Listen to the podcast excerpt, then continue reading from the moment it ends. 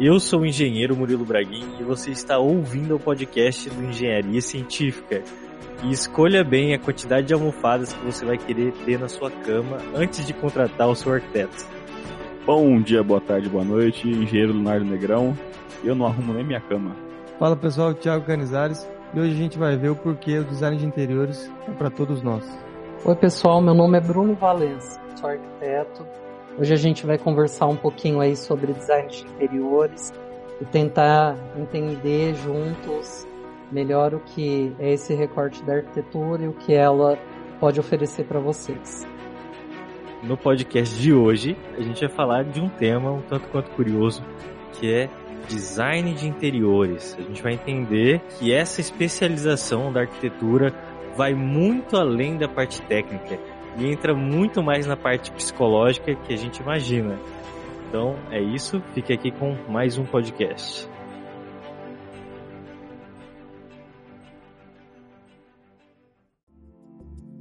Bruno, falar design de interiores tá certo? É isso que você faz mesmo ou é outra coisa? É, na verdade, assim, o design de interiores ele é uma aba que existe dentro da arquitetura, né? Ele é como se fosse um recorte que a gente faz dentro da arquitetura, que vai daí, em cima disso, é, tratar de aspectos específicos referente ao tratamento arquitetônico que você vai dar para o espaço, né? Dentro é, do interior da arquitetura, é, no sentido do ambiente numa escala menor. Então acho que seria mais por esse lado. E eu já emendo numa outra pergunta, que é uma dúvida legítima, tá? No, por favor, uhum. não fique ofendido. Existe uma diferença entre design de interiores e, e decoração? Ah, existe, né? Com certeza. Na verdade, é, o termo decoração é um termo mais popular, né? ele é mais difundido entre as pessoas de forma errônea no sentido da designação que ele tem. O design de interiores existe todo um estudo por trás dele que vai te dar premissa para você projetar é, a partir de pode ser um objeto, um ambiente. A decoração, quando eles falam decorador, pode ser decorador de festa. É, eu acho que abrange um, uma, uma outra visão, né? Então por isso que eu acho que uma coisa é uma coisa, outra é outra. É uma faculdade também, né? É uma formação. É uma formação, é uma formação. Na verdade, assim, como, como é muito difundido esse recorte, né, é, da arquitetura, o interiores ele, ele vem cada vez mais é, tendo representatividade. Então, as faculdades abraçaram isso como um, um recorte menor da arquitetura, né, e oferecem graduação daí para para que as pessoas possam exercer realmente essa função. Mas assim, todo arquiteto, ele é um designer de interiores também? Na verdade, nem todos, né? A arquitetura, por ela ser muito ampla, ela acaba oferecendo é, vários caminhos, né? Para a pessoa que venha a se graduar em arquitetura. Alguns já desenvolvem dentro desse plano acadêmico, é, assim, a aptidão, né, por trabalhar com com design empregado tanto para interiores, para peças, é, para design de mobiliário. Então, assim, não necessariamente todo arquiteto é um design de interiores. Igual todo engenheiro ser oculista, por exemplo, né? É uma vertente. Também, durante a minha graduação, eu vi que eu tinha, assim, é, muito latente o desejo de, de me aprofundar nesse recorte que existe, que é o, o projeto de interiores, né? Até mesmo porque o escopo né, de ensino é, acaba mudando de escola para escola, então eu acho que é como se fosse uma, uma escada, né? Você tem uma base de arquitetura, a partir dali você, ah, você vai definir, você vai trabalhar com arquitetura voltada para o residencial, comercial, hospitalar. É, depois tem os outros recortes que você pode ir aprofundando, como design de interiores, a parte de ambiente, né, da, ambiental. Então tem muita coisa nesse sentido. Porque assim, eu como arquiteto eu tenho que ter noção sobre as classes de arquitetura, assim como é, mobiliário, é, onde se encaixa cada coisa, né? E a partir daí, assim, você, se você desenvolve interesse na área, você acaba é, se especializando depois da graduação, né? Bruno, fala um pouco do seu currículo, do seu cargo, sua atuação hoje. Claro. Meu nome é Bruno Valença, eu sou arquiteto e urbanista minha formação foi pela Universidade Estadual de Londrina. É, depois disso, eu já fiz já é, cursos de especialização voltado para a área de interiores, que é onde o meu escritório hoje atua, basicamente. É, a gente tem um, uma cartela bem grande de, de projetos nessa área, né? E hoje eu conto com um escritório, uma equipe de oito pessoas, que a gente desenvolve os mais variados trabalhos é, dentro dessa área, né? Mas também acaba atendendo a questão de arquitetura mais voltado para a parte residencial. Ô Bruno, é uma dúvida que eu tenho. Quais são tipo, os principais fatores aí que, que integram a, o design de interiores? Para o ambiente, vamos colocar quando você tem um, um usuário específico, que é diferente de quando você desenvolve um design de produto, que aí você vai abranger um, uma grande massa de consumo, né?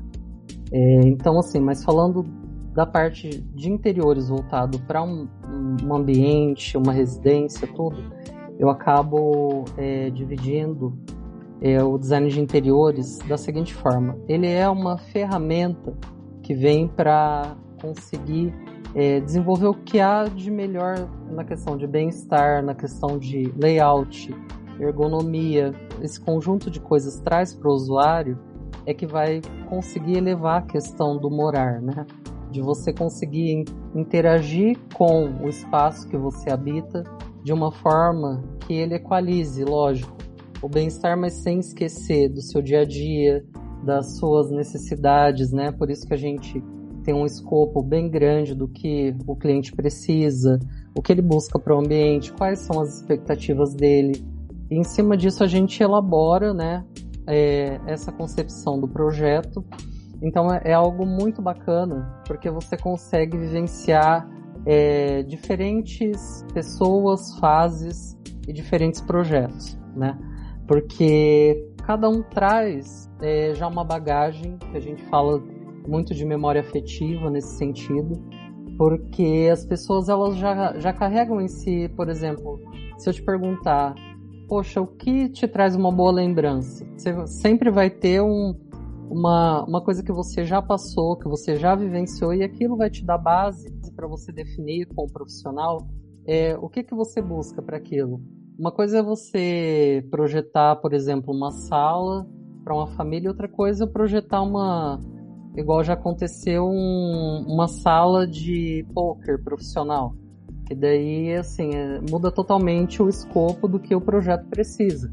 Então, acho que você tem que ter bem definido com o seu cliente qual que é esse escopo, depois delinear é, a questão da sensação do espaço e, principalmente, a questão do fluxo que aquilo tem que ter, né? E aí, a partir disso, você juntando tudo, você vai conseguir equalizar bem o que o cliente precisa ou o que ele espera da, daquele ambiente. Acho que é mais ou menos por aí. Até o perfil da pessoa, né? Tipo, um casal. Se for um casal de senhores de idade, você vai ter uma situação para fazer, né? Se for um casal jovem, recém-casado, é outra, outra história. É, eu acho, eu acho que são expectativas diferentes, né? Não sei se você concorda comigo. Sim, porque sim. É, um casal jovem tem muito a, a se descobrir no sentido do que vai ser a casa, a relação deles como casal com o ambiente, com a casa, ou com o que eles estão projetando. É diferente de você pegar um, um casal, por exemplo, que já tem aí os seus 30 anos de casado, 40, e que aí eles, eles sabem muito bem o que eles querem, o que eles precisam para a próxima etapa da vida deles. Né? Então, assim, o usuário ele, ele acaba influenciando muito no que você vai é, tomar como partido de projeto, né, de interiores ou as definições que você tenha que tomar junto com eles. Então, assim, cada, cada projeto, cada cliente, ele vai trazer uma história diferente, ele vai buscar, através do, do profissional dele, soluções diferentes também, né? E isso é uma, é uma coisa que eu acho que acaba elevando muito a questão do projeto de interiores. Porque não fica aquela coisa banal de você repetir a mesma coisa para diferentes públicos ou diferentes perfis que você vem atender, né? E que você acaba criando um vínculo muito grande, né? O profissional com o cliente no sentido das definições. Porque assim, o cliente quando ele vem até você, ele já desenvolve uma expectativa muito grande do que você pode ofertar para ele com relação ao projeto, né? Porque ele espera que você tenha aquela dentro da cabeça aquela caixa mágica que vai dar solução, que vai resolver, que vai deixar bonito para ele, né? Que é de uma forma bem simplista falando, que vai equalizar tudo isso e que ele simplesmente vai conseguir ver traduzido o que, o que fica dentro da cabeça dele. Eu acho que daí fica bem claro assim o, o quão é válido contratar um profissional desse, né, Bruno, igual você. Porque eu acredito que é muito difícil a pessoa do nada ter uma noção exata de como vai ficar um ambiente. Porque eu imagino o quê? Que uma visão leiga, igual você falou, tenha uma foto do que são fragmentos. E você tentar traduzir isso para o é, ambiente inteiro, eu acho que é o mais difícil, não é? É, exatamente, porque você cria esses recortes de memória, né? Que eu sempre falo. Então, às vezes você vê alguma coisa, a gente é muito visual, né, Murilo? Sim. Então, assim, independente de você é, ter ou não o dom de, de conseguir compor aquilo ou de, de criar essa, essa teia de informações, as pessoas elas, elas têm muito recorte visual que a gente fala. O que seria isso? É, você, ao longo da sua vida, você vai juntando esses fragmentos. Poxa, eu gosto, por exemplo, de ambientes mais minimalistas, mais cinza. Não, gosto mais de cor. Aí eu me identifico mais com mobiliário de design brasileiro. Enfim, são várias coisas. Então, assim, é, ele traz muito isso, tipo assim, gosto disso, gosto daquilo. Entendeu? E a gente daí tem uhum. que realmente auxiliar o, o cliente a, a fazer uma leitura do, do, disso tudo, né? E aí você, você acaba, tipo, entrando muito no, no pessoal de, de você conversar, de você entender o cliente, entender a expectativa. É, e aí, a partir disso, você tenta traduzir. Nem sempre é fácil entender de primeiro o que o cliente quer, né? Eu acho que quando é uma coisa muito subjetiva, assim, é, lógico que você é preparado para fazer a melhor leitura e entregar, assim, de primeira o que o cliente está esperando. Mas eu acho que quando isso não acontece também, eu acho que você tem que, que se reavaliar e reavaliar onde que você não conseguiu é, traduzir isso que ele está te passando. So beautiful. So much beautiful. É, aproveitando esse, esse tema do cliente, né? Qual que é o cliente que te dá mais trabalho? É aquele que que ele já sabe ah, é tudo que ele que... quer e fala, eu quero isso, porque as pessoas estão pesquisando isso o dia sim, inteiro hoje. Sim. Ou aquele cliente que não tem a mínima noção de nada, que ele não entende nem o que é um projeto de interiores, um design eu, de interiores. Olha, eu vou ser bem sincero que eu brinco até aqui no escritório que aquele cliente que gosta de tudo, no final não gosta de nada, né? Porque é. assim, hoje a gente é bombardeado de, de tudo contelado é de informação, né? Então, seja pelo Instagram, Pinterest, é uma janela aberta, né, como a internet. Então, assim, o cliente vai lá e digita determinada coisa que ele quer no projeto. Daí, em cima disso, ele começa a receber várias informações visuais. Mas aí que tá, nem uhum. tudo que ele está recebendo é filtrado.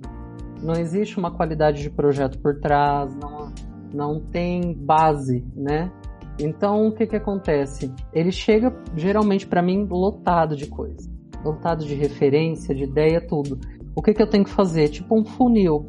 Eu tenho que filtrar todas aquelas informações, ver realmente, é, por exemplo, de 10 imagens, o que se repete naquilo que ele fala que gosta. Olha entender só, o conceito por trás disso, sabe? Porque na verdade ele não, ele não gosta exatamente da imagem ele gosta do conceito aplicado. O que, que é o conceito? É uma linha por de exemplo, trabalho? Por exemplo, ah, me aparece um cliente com, com várias referências de tijolo aparente, por exemplo. Certo. Entendeu? Hoje o tijolo aparente é uma releitura do rústico, se você for ver, né? Sim. Então, assim, ele quer, ele quer uma coisa mais rústica, mas ao mesmo tempo que atenda a questão do urbano que ele vive e talvez tenha uma releitura na questão do acabamento desse tijolo. Por exemplo, as plaquetas de tijolo hoje têm plaqueta branca, porque daí já entra numa escala mais de minimalismo. Então, assim, uhum. tem várias interpretações que eu consigo absorver disso, mas realmente, assim, eu tenho que fazer aquela triagem, né, do que ele gosta, para poder falar assim: olha, o que você espera realmente é que eu te entregue um ambiente urbano com leve rústico junto, que tem uma interferência mais clara, linear na diário, na proposta de arquitetura. Então, assim, em cima disso, eu consigo delinear alguns pontos já do projeto, né? Porque aquele cliente que às vezes chega e não traz nenhuma referência, de um bate-papo, um café com ele, eu consigo extrair muito mais coisa do que um cliente que chega com uma pasta lotada de imagem, né? Porque ele, ele vem desarmado no sentido de uma coisa pré-concebida através de pesquisas, né? Ele, ele vem assim, o que ele é? Poxa, ó Bruno, é, quero que você desenvolva dessa forma, eu tenho uma vida assim assada, eu gostaria que você usasse tais investimentos. Então, assim, às vezes de um papo muito informal, o projeto acaba acontecendo de uma forma mais tranquila, sabe? E eu consigo identificar daí o que ele espera que eu faça também, né? Então, existem esses dois lados. Mas eu, eu brinco quando eu falei que quem gosta de tudo não gosta de nada, é que quem gosta de tudo não tem delineado realmente é, um tópico que você tem que seguir.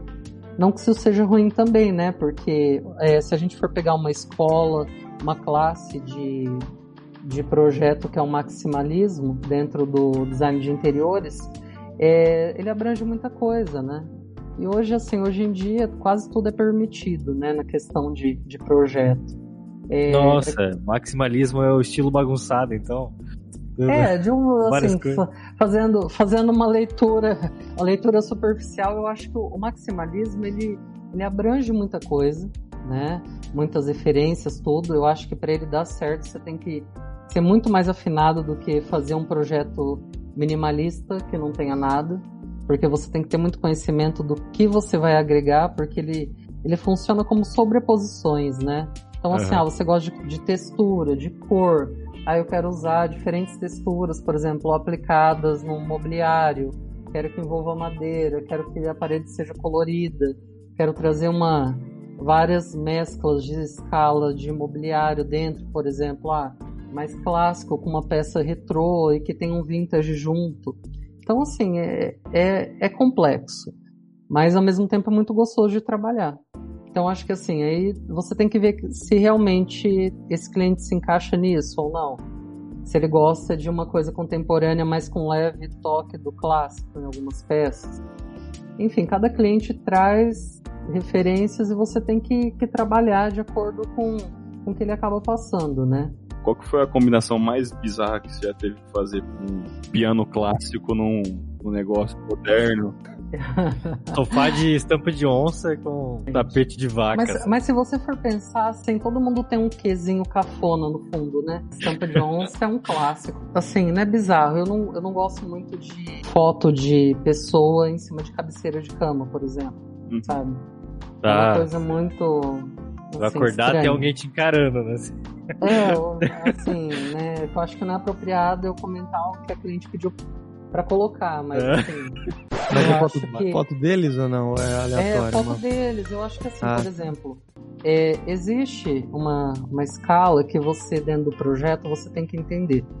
É o que é ambiente comum, de área comum, onde você vai conviver com amigos, família, o que é área íntima da tua casa, né? Que é onde você vai convidar as pessoas adentrar aquilo. Necessariamente, não é toda pessoa que vai na sua casa que tem que ir até o seu quarto, a área íntima da tua casa.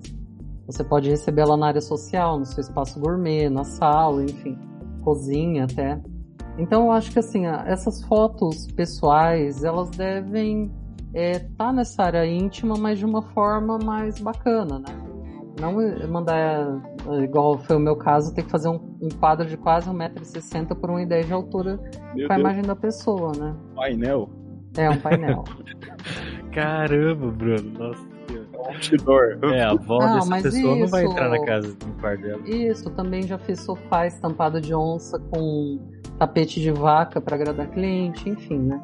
São, são desafios que a gente passa. O cliente tem razão, né? Sempre tem razão. É, eu acho, eu acho que assim, você pode falar de diversas formas para o cliente, que aquilo que ele tem em mente ou que ele acha, poxa, que bacana isso, efetivamente não é tão legal para ali, para aquele momento, para o projeto, né?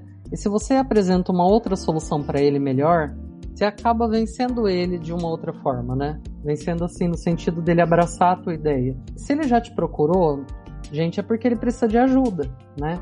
Então o cliente tem que entender isso. É a mesma coisa, ah, você tá com dor, você vai no médico. Poxa, tô com dor de dente, vou no dentista. Sabe assim, preciso estruturar minha casa, vou procurar um engenheiro para fazer isso.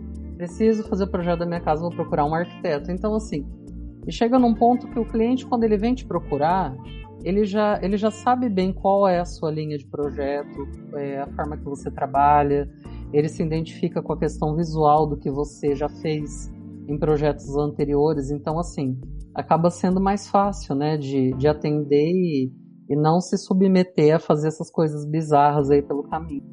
Mas mesmo assim, faz o projeto bonito, inteiro, perfeito, e às vezes eles colocam uma cor horrível na parede lá pra estragar tudo, né? É, já aconteceu isso? Comigo, graças a Deus, não. Por enquanto, não. Mas já aconteceu, por exemplo, na, assim, da cliente insistir em colocar um determinado revestimento na parede que não tinha nada a ver com o projeto. Mas as pessoas, elas se prendem a isso e, e assim, chega num ponto que você fala, ok, você quer colocar? Tudo bem, entendeu? não é a melhor opção, mas se é uma decisão sua, eu tenho que respeitar, né? No final ele vai acabar, a pessoa vai acabar vivendo ali, convivendo com aquilo. Se é uma coisa tão importante, eu acho que a gente às vezes tem que abrir mão de, de certas coisas, né? E você tira foto dessa parte para divulgar ou não? Ah, é aquele, é aquele filho feio que você não mostra, né, Murilo? Tem que dar uma editada, né? Eu acho que assim, qual que é o tipo de público que eu quero atingir. Hum. Então eu tenho muito delineado o tipo de público que eu quero para o meu escritório, o que eu quero atender, o que eu quero fazer. Então se eu acabo postando uma coisa é, assim que não representa o, o meu trabalho, é eu ir contra tudo que eu penso. Dentro desse projeto vão ter outros ambientes, outros cantos que eu vou poder expor na, nas minhas mídias sociais, é, no meu portfólio, que que vão agregar valor a ele, né? Aí esses cantinhos assim a gente deixa para quando ele chamar a visita, aí ele, ele acaba mostrando. o que é interessante de perceber nesse seu trabalho é esse, essa assinatura sua, né?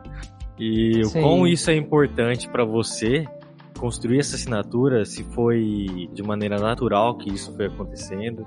E hoje em dia uh, os clientes procuram por causa disso ou eles pegam isso para explorar algo novo? Como é que funciona? É, eu acho que assim, eu vejo por mim que assim a, a construção da, da minha assinatura de trabalho ela é, é gradual, como eu acho que a gente sempre está em, em constante crescimento, a gente sempre está absorvendo novas coisas, informações, referências e e você, como profissional, acaba se descobrindo também através do tempo, né? Eu comecei, por exemplo, tendo uma linha muito clássica de projeto, que é algo que depois de 10 anos eu não me vejo mais fazendo. Eu gosto de pontuar o clássico em determinadas peças dentro do projeto, uma poltrona, um, um lustre, enfim, às vezes um detalhe de parede que tenha uma, uma referência bacana e que, que dê para colocar no projeto, eu acabo agregando isso.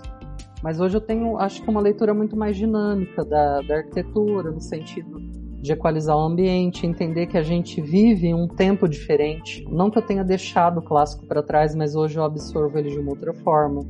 Hoje eu acho que a minha arquitetura é muito mais contemporânea, é, com o que está acontecendo, é, com relação à escala de de cores eu já, já tenho bem determinado que eu trabalho. Então, assim, o, o, cliente que me busca, ele, ele já faz essa leitura. Sabe aquela coisa de, poxa, olhei, gostei, não. Esse arquiteto, acho que eu me identifico com ele. Esse tipo de trabalho, tipo de material que ele utiliza, tipo de mobiliário, é uma coisa que me agrada. Então, assim, isso facilita o cliente na hora dele te escolher. So beautiful so much beautiful. Bruno, como é que funciona a dinâmica de trabalho sua dentro do seu escritório? Quem é que recebe os clientes? Quem que faz efetivamente o projeto? Ou você faz um pouco de tudo? Como é que funciona? Hoje a gente tem já, já bem delineado assim o que cada um faz dentro do escritório, né? Eu geralmente faço os atendimentos gerais de cliente, né? porque por trás do meu escritório existe a minha imagem, então o cliente quer ter esse contato direto comigo. Então toda essa parte com o cliente, de atendimento, gerenciamento com ele, eu que faço. Depois, abaixo de mim tem os, os gerentes de projeto, né, que a gente conta com duas pessoas, que eles, eles têm a, é, as habilidades voltadas daí é, no sentido de equalizar tanto a parte de produção estética quanto de desenvolvimento de projeto, no sentido de coordenar os que estão abaixo dele que fazem a parte de desenho, detalhamento, esse tipo de coisa que é a última fase antes de ir para a obra, né? Então a gente tem a parte criativa, logo que eu atendo, a gente faz esse delinear do projeto, o que tem que ter. Eu sento, converso com a minha equipe, a gente define o que vai ser feito. Em cima disso, a gente faz uma modelagem 3D, né, para apresentar para o cliente.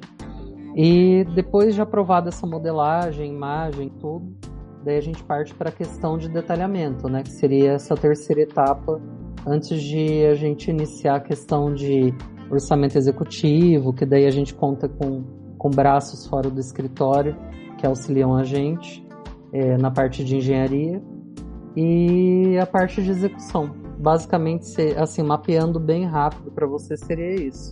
Bem, bem diretão assim mesmo. Design de interior é algo caro? Hoje em dia, não. Eu vou te ser bem sincero. Eu tenho dentro do escritório um braço que é de consultoria. Por exemplo, você quer uma consultoria para uma sala da tua casa.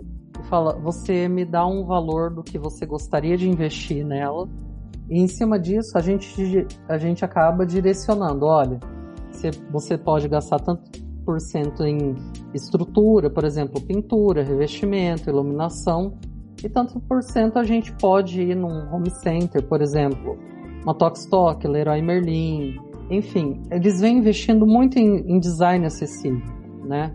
Então tem como você fazer um ambiente bacana, descolado, sem ter que investir muito, né? E hoje vem uma onda assim muito grande do faça você mesmo. Então pessoas que, que têm essa predisposição de, de encarar realmente o desafio de ah, produzir um móvel, fazer uma pintura, tudo, eu acho que é, que é muito fácil para a pessoa, dentro do que ela pretende investir, né, gastar com isso, eu acho que tem oportunidade para todo mundo. Né? Eu acho que é, você pode contratar um projeto no meu escritório totalmente completo, desde imagens 3D com tratamento fotorrealístico, é, todo o detalhamento de todas as etapas, mais o acompanhamento de obra. Ou você pode falar assim, Bruno, olha, eu quero te contratar para você me auxiliar a escolher determinado mobiliário para o meu ambiente, que é uma consultoria de uma hora. Então, assim, os valores podem oscilar muito e pode se tornar uma coisa acessível, sim. Então, legal, porque se adequa a várias realidades, né? Hoje, principalmente assim, com a facilidade que tem de contato, por exemplo, eu tenho o projeto executando em Belém do Pará, em Minas, estou com um projeto em Campinas, aqui no interior do estado de São Paulo, Marília, enfim. Se não fosse essa conexão via internet, talvez nunca eu chegaria nesses clientes. Eu tive que me adequar ao, ao momento e ao que o mercado está exigindo no sentido de que, ah, eu vou fazer uma consultoria online, eu vou fazer projeto online, tá, eu vou definir bem o escopo do que eu vou entregar para o cliente, entendeu? Eu acho que assim, é, tem, tem muitas oportunidades dentro desse mercado, né? E que você consegue realmente, tipo, ah, quero fazer uma, uma reforma em conta cara, de você pegar uma tinta, passar, pegar aí num home center, comprar uns quadros, fazer uma composição e falar assim, poxa, você, eu queria te contratar para você me orientar na paginação dos quadros para eu colocar na minha sala. Entendeu? Eu, eu, posso fazer um trabalho totalmente isolado e pontual com você. Então, é, eu acho que isso é muito bacana. Eu acho que assim, vem quebrando o medo daquele contato com um profissional que trabalha com interiores, até mesmo por essa coisa de ah, é, é caro, é, não é para mim. Não, as pessoas estão vendo que é possível. E eu acho que também o mercado fez com que nós, profissionais, tomássemos um, uma outra atitude com relação ao cenário, né? Eu acho que você tem que se adequar, você tem que entender que uma consultoria é uma consultoria, um projeto é um projeto e um acompanhamento de projeto é outra coisa também. Então você consegue dividir em cima disso, ofertar para a pessoa a possibilidade dela conseguir te contratar, que me contrata para escolher só a cor que vai pintar o ambiente, entendeu? Parabéns pela atualidade que você está aqui no mercado. Ele é composto assim de, de perfis diferentes de clientes. Você vai ter Sim. aquele cliente master que vai gastar fortunas e vai ter aquele cliente muito pontual que não vai resolver sua vida, mas um conjunto deles, um montante mas, daqueles mas... clientes vai, vai te ajudar muito no seu. É, mas, mas eu acho que assim, olha, já teve clientes que eu atendi há cinco anos atrás que me contratou para fazer uma sala, agora ele está migrando para um outro empreendimento, né? Então, assim, se eu fiz bem aquele serviço, atendi bem ele lá atrás, a expectativa dele, a chance dele voltar a me procurar é muito grande. Então, às vezes, de um serviço pequeno que você faz, de um, uma consultoria que você presta, eu acho que assim, é, todo grão é importante. Então eu sempre falo isso, independente do tamanho do projeto, tanto que a pessoa vai investir, se ela está disposta a contratar o meu escritório, o meu serviço, eu vou oferecer o melhor que eu posso. Não sei se vocês concordam comigo, a gente está tendo uma reaproximação com, com a nossa casa, e não só devido ao Covid, esse tipo de coisa. As pessoas estão é, olhando mais para o momento que elas têm na casa delas, é, o tipo de interação, é, o cuidado de às vezes levar uma, uma planta para dentro de casa, ter um compromisso com, com isso, com o que vai ser ali, eu acho que é, gera várias, vários tipos de, de expectativa e o emocional mexe muito com a pessoa, né? Nesse sentido. Então acho que assim o design tem esse poder, né? De, de envolver muita coisa e, e conseguir sintetizar ela através de uma leitura de projeto. E também outras escalas, né? Como com a parte da psicologia também, enfim, outros assuntos aí. Muito legal, viu, Bruno? Todos os relatos aqui. E como a gente percebe em outros podcasts também, a gente já percebeu isso, não sei se uh, meus amigos concordam aqui, como profissional de arquitetura, ele tem que ir muito além do técnico, sabe? Ele vai muito hum, além do. Mas bem, bem do que, mais. Do que aparenta, né? Porque você tem que fazer uma interpretação do que a pessoa quer através de algo que é subjetivo, né? Palpável, né? Em cima disso, você tem que construir uma coisa, você tem que dar forma para isso. E aí você vê se você vai atingir a pessoa, porque é igual quando você apresenta uma imagem de projeto. Eu já vi cliente começar a rir, começar a chorar na minha frente, não, não conseguir expressar o que ele está sentindo. Então, assim, é um mix muito grande. Poder fazer essa leitura e poder é, utilizar, se utilizar dela no projeto é uma coisa que vai muito além do que você colocar um ambiente tanto por tanto, um mobiliário tanto por tanto, a cor dessa parede é isso. Eu sempre gostei muito de, de me relacionar com as pessoas e e ter essa conversa, entender o que passa na cabeça delas. Então, e esse recorte que é o design de interiores que eu escolhi, ele me possibilita muito isso, sabe? Acho que, que é gratificante, assim. Você ouvinte que está aqui nos ouvindo, olha o motivador, né? O grande motivador para se fazer alguma coisa, para escolher uma profissão, um ramo, uma carreira. Não é a parte técnica, é, é, o que eu digo. É a parte pessoal, né? O que, que você vai fazer ali, como você vai integrar o seu trabalho na vida das pessoas, que é o que não acontece muito na engenharia. Eu falo, o Léo até já, já até sei a piada padrão do Léo, quando eu falo que engenharia não é feita para seres humanos. Quando que na engenharia civil, em algum momento a gente parou para pensar no cliente? né? E, e é. no que a gente está construindo, em quem vai morar lá, como vai funcionar as coisas. É, eu acho assim, Murilo, que ainda assim, eu, eu falo com os engenheiros uma, de uma etapa assim mais nova, né, da nossa idade, enfim, a gente tem idades próximas. Eu acho que eles vêm com uma, uma sensibilidade maior no sentido de projetar, né? Porque eles entendem que não é simplesmente dimensionar uma estrutura é, fazer um projeto e acabou. Não. Eu acho que assim, quando um, um arquiteto é bem alinhado com um engenheiro, você consegue trabalhar leveza na estrutura, você consegue dar solução, entender a necessidade do cliente, o que realmente te motiva dentro do que você faz, né? Eu sempre me perguntei isso. Eu, eu iria odiar uma profissão que eu tivesse uma rotina de sentar todo dia atrás de uma mesa e tivesse um, um, trabalho já específico todos os dias. Não iria me satisfazer como profissional e como pessoa. Que me intriga muito é conseguir ter esse contato com diversas pessoas, é, conseguir ouvir elas, conseguir equalizar o problema, trazer soluções.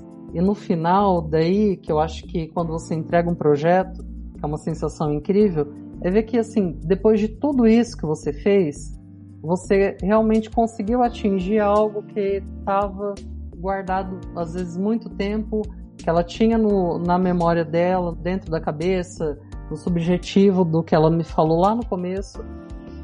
Existe uma frase bem clichê que fala assim, ó, que nós não construímos casas, construímos sonhos. E é verdade. É, Se as pessoas levassem a sério essa frase, ia ser muito melhor a profissão de cada um aqui. Não, com certeza. A dedicação, tudo.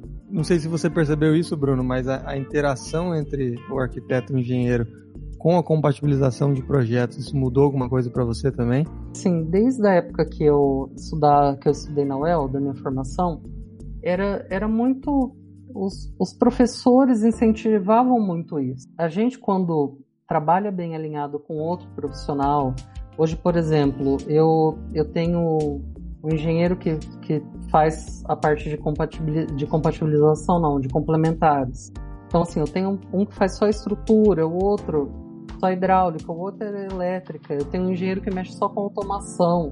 Então, assim, eu consegui é, me infiltrar e conseguir informação, trocar informação, descobrir uma solução nova com esses profissionais é muito gratificante né? Uhum. Porque assim, vocês têm uma visão mais técnica ou de, de solução que vocês já passaram muito mais vezes que eu diante de um problema, de uma estrutura, de, de enfim, de coisas relativas à área de vocês que às vezes eu não tenho tanto contato.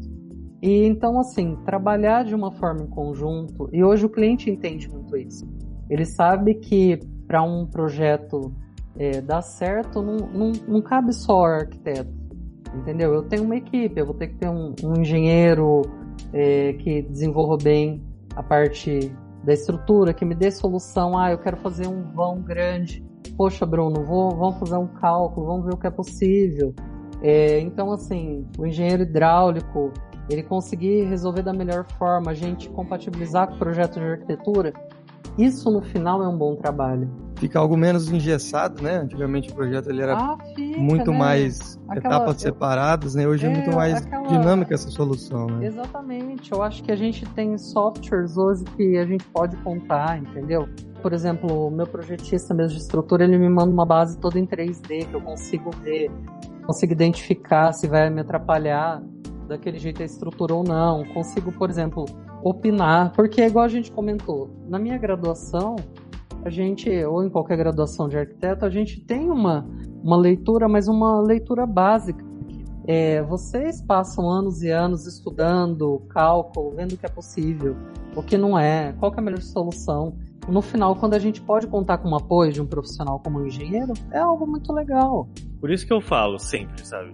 Nunca reclame de você, que é engenheiro estrutural, de fazer uma laje protendida, por exemplo, ou de ter que retirar um pilar de algum lugar e, e reposicionar esse pilar, ou fazer uma viga invertida, porque é nesses momentos. É nesse que detalhe a... que aqui o que é belo se revela.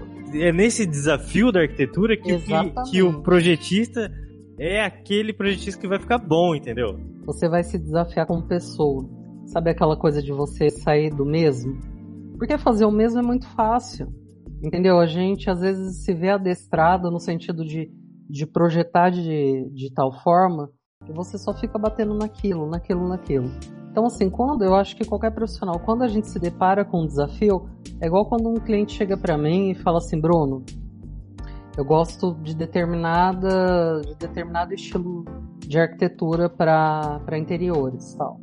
E não é muito minha praia, aí que eu fico mais motivado. Porque eu tenho que pesquisar, eu tenho que ir atrás, eu tenho que ver referência, eu tenho que, que buscar entender o porquê ele gosta daquilo. Entendeu? É a mesma coisa, se o arquiteto, vocês podem xingar mentalmente ele quando pede aqueles vão maluco, né? Aquelas coisas todas. Mas eu acho que é no sentido de te desafiar, sair do óbvio. Meu, não tem coisa mais linda do que aquela, aquela, aquele vão, aquela laje toda lisa e depois você faz uma viguinha invertida ali. Parece que a estrutura flutua. E eu falo o seguinte: se os engenheiros tivessem a prática dos arquitetos de criar o seu portfólio, mostrando todos os seus trabalhos mais bonitos, teria uma visão diferente desse processo. É melhor Sim. você ter no seu portfólio uma laje protendida, toda diferente, sabe, com vãos e ângulos completamente distoantes, ou você sempre ter a mesma casa, padrãozinho. Eu agora eu tô com um projeto novo aqui no escritório de uma casa de 120 metros mais ou menos. Uma casa de rua tal. E tem me desafiado muito, porque o cliente ele quer fazer com tecnologias de steel frame, né? Misturar outras coisas junto, é, de sistema construtivo tal. E daí, assim, poxa, é, eu tenho que enaltecer a estrutura num projeto desse. Como é que eu vou fazer isso? Como é que eu vou fazer que a pessoa que é um leigo, ela tenha uma leitura visual muito fácil e entenda que eu, que eu usei a estrutura para enaltecer a arquitetura. E isso que você falou da questão do portfólio, eu acho que, assim, uma opinião pessoal, tá? Eu acho que às vezes o engenheiro ele tem uma, uma questão do engessado, no sentido de, do portfólio, do estético, e que eu acho que, assim, graças a Deus, os que eu tenho acompanhado, assim, eles estão quebrando com isso, né? Porque é importante que a pessoa que vá contratar, ela tenha uma leitura muito fácil do que você pode oferecer, né? Que é exatamente isso. Poxa, entra lá, vê que o engenheiro faz aquelas lajes com um vão legal. Quem que não quer ter um espaço gourmet integrado hoje em dia? Entendeu? Dê para colocar mesa, cadeira, uma mesa de jogos, tenha sofá, aquela churrasqueira linda, mas que não tenha pilar. Exato. Né? Você mostra a sua capacidade ali, Exatamente. o seu portfólio. Exatamente. É diferente de você falar. Você É. está provando através de uma imagem eh, as Que suas você- qualidades profissionais. Exatamente. Às vezes as pessoas reclamam muito, poxa, nossa, como é difícil, que isso, que aquilo. Mas assim, será que você tá fazendo algo diferente que faça a pessoa querer te contratar? So beautiful. So much beautiful. Não adianta você também ficar num pedestal e eu falo por mim, é, e querer que o cliente só me procure. Não, eu tenho que criar interação com ele hoje em, em rede social.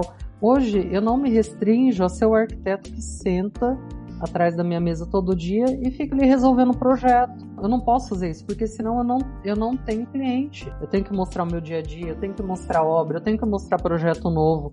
Eu tenho que mostrar para o cliente por que, que ele tem que me contratar.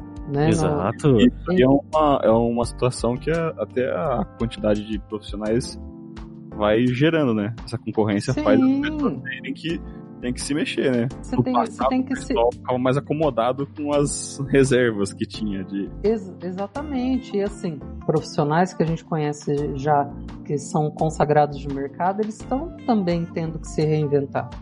Porque o momento é outro, o tipo de acesso é outro, a exposição é outra.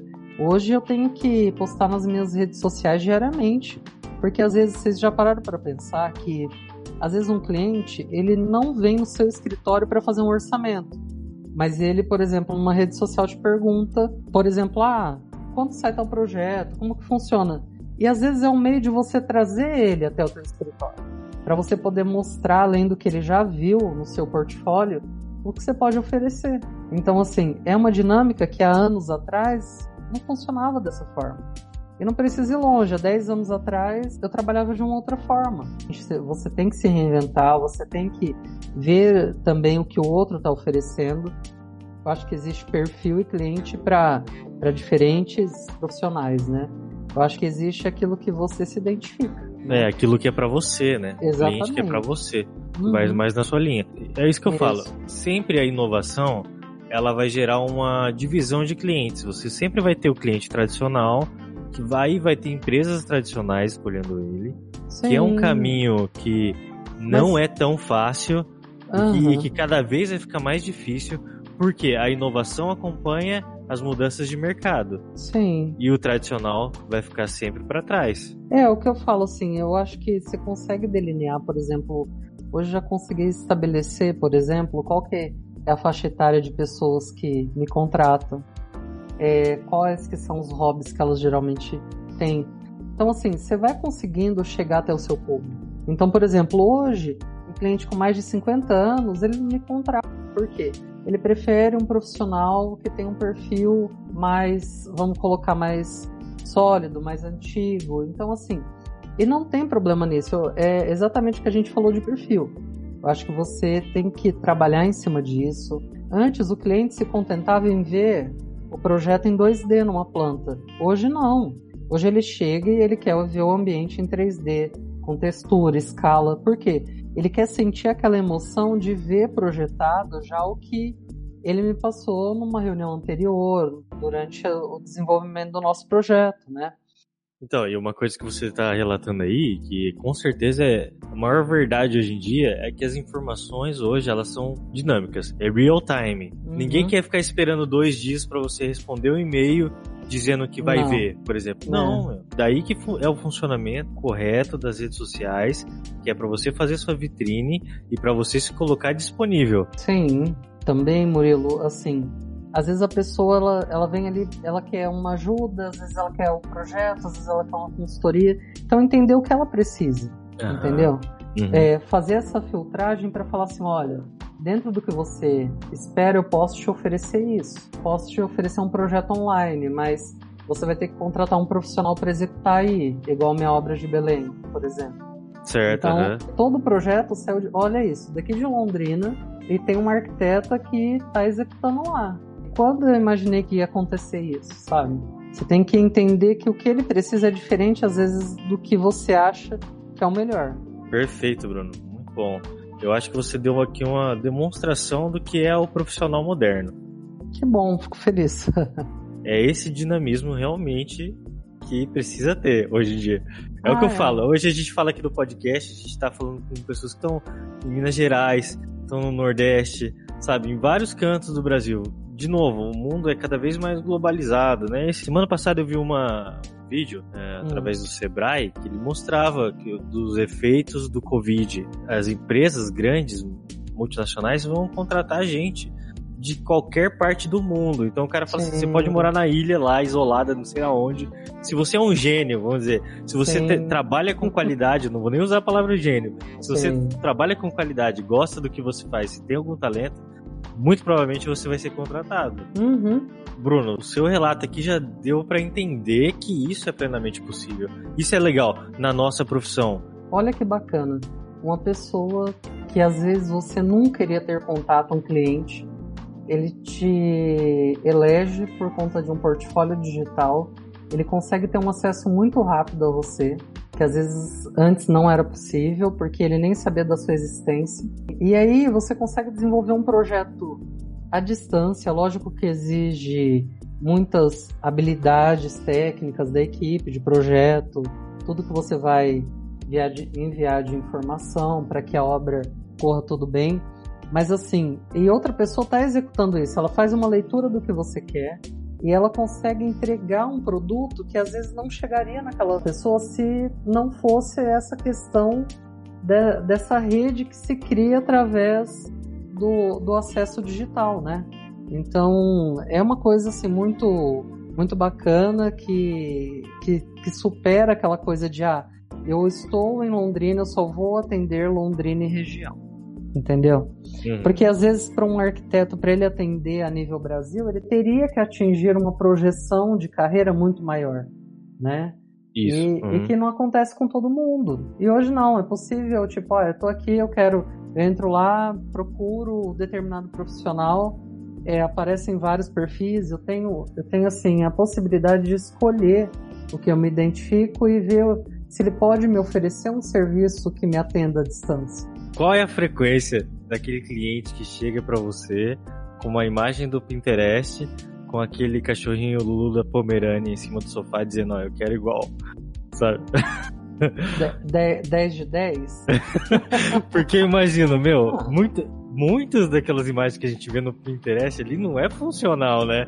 É algo Não, realmente só maioria, né, construído pra aquilo. Misericórdia. Gente, tive- pelo amor de Eu já, Deus. tive, eu já tive cliente que, que veio com umas ideias assim que eu perguntei, tá, Mas como que a gente vai fazer para parar isso em pé? Um exemplo básico, uma cama flutuante. Ah, ela tem que entender que tem uma estrutura por cima do forro que é dimensionada para aguentar o peso, e que nós vamos ter que estruturar o gesso para o gesso não, não trincar, sabe um monte de coisa que envolve? Porque ali eles passam que é uma coisa muito fácil, entendeu? Tipo assim, ah, meu cachorrinho lindo em cima do meu sofá perfeito com a minha vida perfeita. Gente, não é assim. O flutuante ainda pode ser uma b no final das contas, que ela, se não ficar. Pode ficar balançando. Ah, eu acho, eu acho que, né, Léo? Eu acho que existem assim, umas premissas básicas que a cama já é, já é no chão por, sua, por suas razões, né? É, então. Não tem que ficar inventando muita coisa. Exato. Aí o cliente vem assim, sabe aquela coisa que não tem filtro? Uhum. Então, assim, é, chega com muita referência que muitas vezes você tem que respirar e falar assim, tá? Eu tenho que entender que ele não tem habilidade suficiente para discernir que isso não é bom. E eu não sei se vocês têm essa impressão que parece que tudo é muito fácil. Então É, parece que eu, parece que eu não, não, não estudei anos para poder diagnosticar e falar, olha, essa é a melhor solução ou não. Então, e, e o cliente tem que entender que se ele vai dormir naquela cama toda noite, ele não pode ter 50 almofadas em cima da cama. Não é que não pode, mas É, ele vai ter eu que tirar acho- 50 almofadas todo É, dia. eu acho, eu sabe? acho que, é- que é isso. Você tá, você tá disposto a viver com uma cenografia todo dia? Entendeu? As pessoas têm que, que entender que quando a gente faz uma produção visual para uma revista, para foto, para portfólio, eu tô criando um cenário em cima daquilo. Então, assim, as pessoas têm que ser muito sinceras com elas, entendeu? En- Entender quem sou eu como indivíduo. Eu não sei se vocês já passaram por isso. Às vezes a gente entra numa casa super elaborada e tal, tal, tal, mas você sente que não tem vivência ali. Não tem o DNA da pessoa, não é aquela coisa que te abraça numa reunião, aquele tipo, nossa, me senti em casa, na casa de fulano. E daí quando a pessoa chega com a foto do Lulu da Pomerânia, aí você já pergunta, mas qual cachorro você tem? Porque se ela tiver um pitbull, ou um Um golden retriever, é, um cachorro assim, você fala, meu, não vai chegar nisso aqui. Eu queria saber quem que traduziu a raça do cachorro pra Lulu da Pomerânia. Tem o nome da raça? Pomerânia. É, Em inglês é só, tipo, Pomerânia. Aí no Aí. Brasil Lulu da Pomerânia. Não, brasile- brasileiro gosta de dar uma coisa. Né, tem que puxar um pouquinho do carnaval ali, no- né, no negócio... Não, em tudo, em designação, sabe? Tipo assim, ah, é, living. É sala de estar, vamos simplificar a vida, sabe? É tipo espaço gourmet. Gente, é uma churrasqueira com uma bancada e umas coisinhas a mais ali.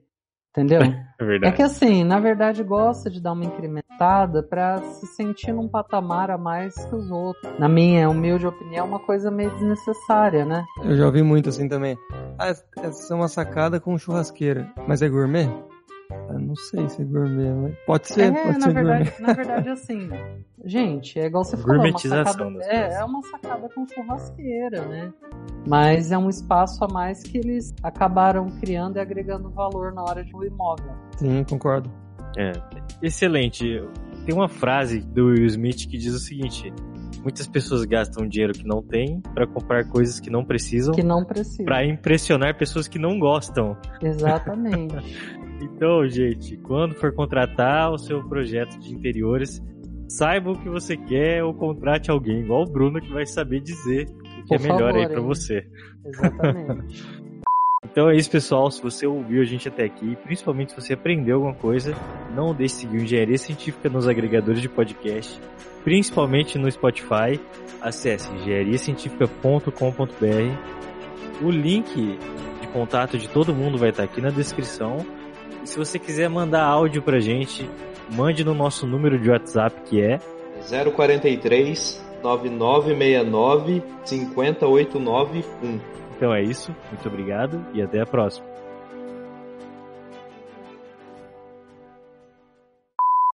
Ô Bruno, fala pra gente assim de um projeto que você mais gostou de fazer. Eu falo que eu, sempre a paixão do escritório é o último, né?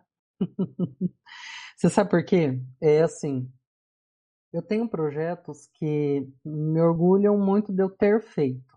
Eles fizeram parte da minha vida, fizeram parte da, da escada que foi ano a ano minha vida, né, profissional. E eu acho que a maior representatividade que existe é, acaba sendo o último projeto. No sentido de que você está oferecendo o que, o que você tem de melhor, né? Aham. Então, de solução, tudo.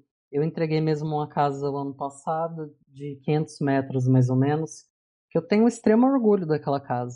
Trabalhei com ótimos profissionais, com um engenheiro incrível, que possibilitou muita, muita resolução técnica para casa. E então, assim, eu consegui expressar desde o que eu fiz um projeto completo, né? Então, eu consegui trabalhar em diversas áreas. E com isso, assim, a eu tive um resultado muito bom, né? Muito satisfatório. E no, no final as pessoas falam assim, ah, aquela casa é uma escultura. Sabe esse tipo de, de relato, assim? E isso é muito bacana porque você tem uma, uma resposta muito positiva. Até esse momento, acho que essa casa que eu tenho no meu portfólio, que é a Casa TJ, ela, ela representa bem, assim, o que é o meu escritório atualmente. Tem mais algumas perguntas nesse mesmo estilo, Bruno, pra fazer pra você. Hum, vamos É, lá. O que te aconteceu assim de mais inusitado, que foi mais engraçado em algum projeto que você fez? Inusitado? É, Bom, conta Forro de Gesso cair? não sei. Nossa, gente, eu tava assim, Caiu, caiu em cima da sua cabeça ou caiu assim? Basicamente, basicamente. A gente estava para entregar a obra, uma coisa de showroom, e daí assim, nós tínhamos um galpão, né? E por baixo a gente é, faz a construção modelo em gesso. E aí deu uma chuva que vocês não fazem ideia, meu. É, o galpão era meio alto, a chuva veio de vento, foi entrando água, água, água, cedeu. Um dia antes da gente entregar. Nossa. Caiu tudo em cima de móveis, de. O que vocês imaginarem? Mobiliário pronto, é, parede pronta, tudo instalado, deu essa chuva, acabou com tudo. It ends here.